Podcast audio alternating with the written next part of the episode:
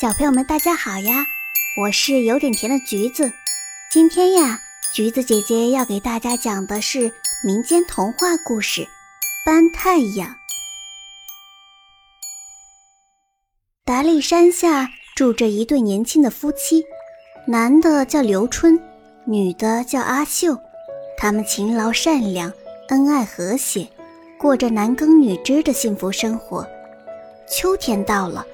枝头的果子沉甸甸地垂着，田里的稻穗把稻子压弯了腰，鸟儿和蚂蚁在搬运坚果和草籽，作为冬天的储备粮食。收获的季节到来了，刘春站在田埂上，望着金色的麦浪，深吸了一口气，空气里都是稻谷被暖暖的秋阳烘出来的甜香。刘春心想。呵，今年的稻谷长势这么好，一定能堆满谷仓。到了收割这一天，刘春和几个乡亲约好了，一起去田里，轮流帮忙收割稻子。不料刚把镰刀、箩筐收拾好，准备出门，天边就传来了轰隆隆的雷声。刘春跑到大门口一看，大片的乌云从天边席卷而来，把天光都遮蔽了。天色阴沉的，能滴下墨汁来。在电闪雷鸣中，鸟儿受了惊，叽喳乱叫着飞回巢里。院子里的鸡鸭蜷缩着，挤在角落里，动都不敢动。屋前的花草树木都被大雨淋得奄奄无力。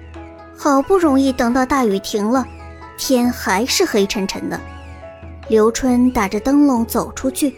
深一脚浅一脚地来到田边，所有的田都被水淹了，好多男人女人跪在田地里哭天抢地。想到自己辛辛苦苦大半年，到头来颗粒无收，刘春懊恼得直跺脚。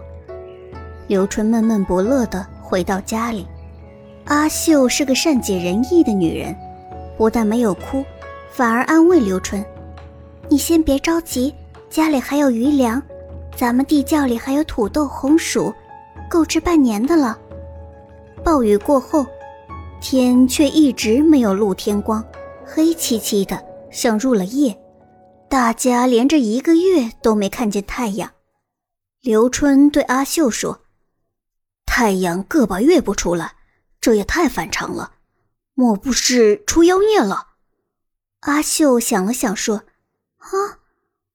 听说泰尔山上住着一位万枝公公，世界上没有他不知道的事。要不你去问问他吧？嗯，确实要去问问。再这样下去，大家都没活路了。刘春带上干粮，提着灯笼，摸黑翻过一座又一座山头，渡过了一条又一条大河，终于来到了泰尔山，见到了万枝公公。万枝公公是一个鹤发童颜的老头，平时总是笑嘻嘻的，这时却坐在门槛上喝闷酒，因为他生性喜欢到处游玩。可这天一直黑着，哪儿都去不了。听了刘春的来意，万枝公公叹了一口气说：“哎呀，有个修炼千年的妖魔王出事了。”他害怕阳光，就用乾坤袋把太阳装了起来，压在东海的大岩石下。以后天下没有光明，妖魔王就无所顾忌了。回家后，刘春把万枝公公的话告诉了妻子，说：“阿秀，为了能让大家以后过上好日子，我决定。”去东海把太阳搬回天上，我这一去也不知道能不能回来。